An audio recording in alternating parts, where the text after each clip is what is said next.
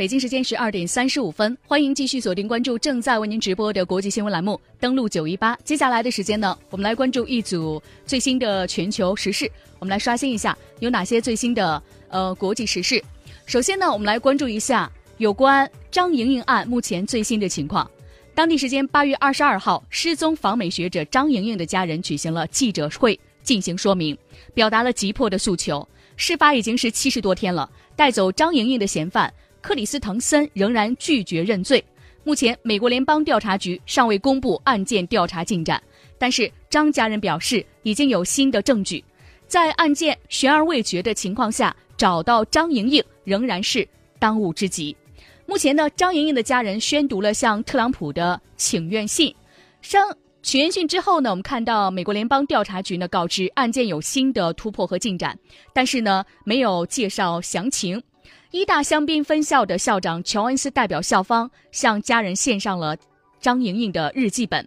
日记的最后一页写在六月一号，这个平日阳光乐观的女孩用英文写道：“生命如此短暂，不应该如此的平凡。”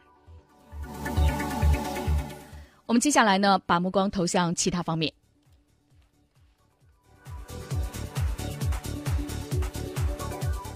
把目光投向欧洲方面，俄罗斯副外长表示，莫斯科认为美国将企图干涉俄罗斯总统的选举。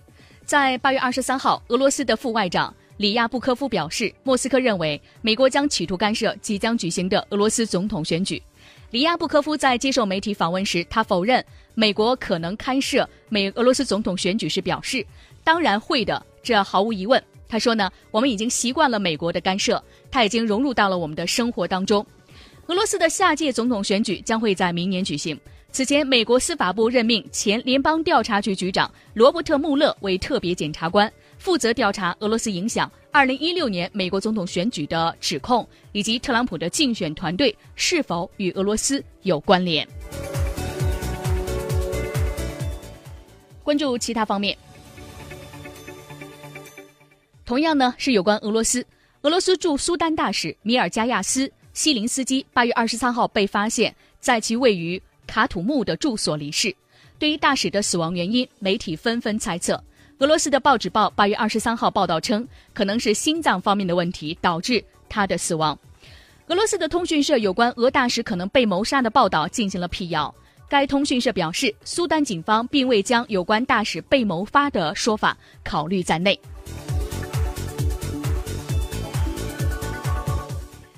在美洲方面，我们看到呢，阿根廷有一个犯罪家族疯狂作案百余起，杀人放火，无恶不作。根据华人头条的报道，在阿根廷南部的城市瓦达维亚海军准将城，有这样的一个家喻户晓的家族，他们包括一对父母和十个孩子。家族中所有人的名字都会出现在当地人的日常对话当中，他们每次出现都会引起很大的动静。他们不是知名的艺术家族，或者是和睦的家庭楷模，而是因作案百余起而臭名昭著的一个犯罪家族。这个家族呢是尼尔贝斯家族，生活在该市的贫民窟。二零一三年到今天，这个家族的父母和十个子女有超过一百次的犯罪指控，包括打人、以致命武器威胁他人。人身伤害、拒捕、严重抢劫、非法持有武器、严重杀人罪以及纵火罪等等。这个家族的最后一起暴力行径记录是在二零一五年的十二月，当他们攻击附近一个家庭时，杀害了与此事完全无关的无辜的邻居。死者呢是一名正在给自己宝宝喂奶的二十二岁的女子，她腹部中弹身亡。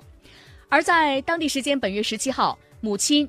摩纳莱斯被带到警察局探望被控诉枪杀的两个儿子，随后被逮捕。这个家族的父亲跟妻子告别的情况类似。今年一月份，他到警局看望孩子之后，进入到了监狱当中。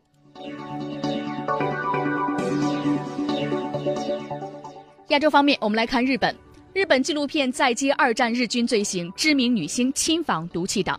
继日本的 NHK 在日本二战的投降日之前播放日本七三幺部队侵华期间的暴行纪录片之后，日本主要的无线电视台 TBS 电视台日前播出专门在二战期间生产化学武器的日本毒气岛历史的专题纪录片。我们知道，在日本的教科书当中，有关二战的历史呢，大部分都是错误的。那么，有关日本媒体呢，在今年和以往有所不同，揭露了在二战时候日军的种种的暴行。希望这样的方式能够让日本的年轻一代正确认知当年的那段历史。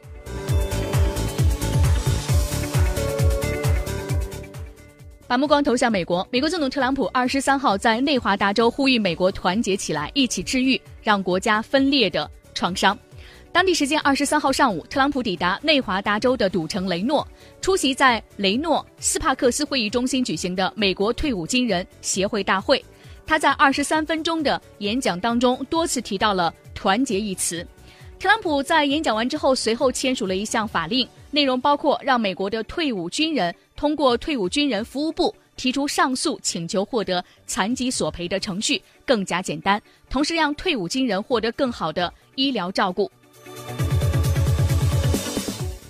在特朗普抵达会议中心之前，当地警方布置了大量的警力，应对不断增加的抗议人群，并且在南弗吉尼亚路和佩卡姆路之间停放大量的大型垃圾车，阻止抗议者靠近中心。警方还用铁栏杆和排成直线的警察将特朗普的支持者和反对者隔离。特朗普当天的演讲重点与二十二号在亚利桑那州凤凰城集会的演讲内容不同。他在凤凰城出席让美国再次伟大的集会时，重申买美国货、雇美国人。话题涉及到移民、边境墙和北美自由贸易协定等等。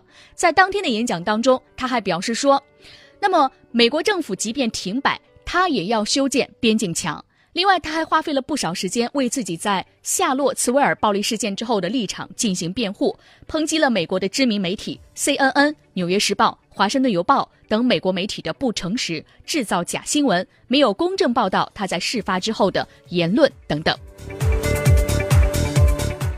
最后，我们再做一个沙勋。根据新华社英文大广播八月二十四号报道，中国国家主席习近平二十四号与韩国总统文在寅互致贺电。庆祝中韩建交二十五周年。另外，在印控克什米尔有一个学校与警方联谊的时候升印度国旗之后，学生暴怒起冲突。当地时间的二十三号，在印控克什米尔地区南部阿南纳塔格一所学院，激动的学生们打断了一场由克什米尔警方发起的体育活动。消息人士透露，当天的活动包括升旗环节。在印度国旗升起之后，学生们陷入到暴怒，随后在校园里面和警察发生冲突。学院的院长达尔表示，活动开始之后不久，学生们很快变得暴力，他们向台上和帐篷放火。目前呢，相关的人员表示，骚乱已经被平息，活动将继续举行。阿南纳达葛的这所学院呢，建立于1950年，隶属于克什米尔大学，五千名学生目前在此就读。英国广播公司报道称，印控克什米尔地区的很多民众，尤其呢是以穆斯林为主的克什米尔古地人，不希望受到印度的统治，他们宁愿独立或者成为巴基斯坦的一部分。印度和巴基斯坦的三次战争有两次都是因为克什米尔地区问题而进行爆发。在 BBC 的报道当中，今年的四月份，位于印控克什米尔地区夏季首府。国家技术研究院曾经因为一场板球赛而发生冲突，警察在冲突中使用警棍袭击学生。矛盾爆发的原因在于 T20 板球赛中，印度队败给了西印度群岛队。非克什米尔地区的人士表示，比赛结果出来之后呢，印控克什米尔地区的本地学生为印度的失利而欢呼，并且阻止其他人扬起印度国旗。二零一七世界形势复杂多变，国际格局加速调整。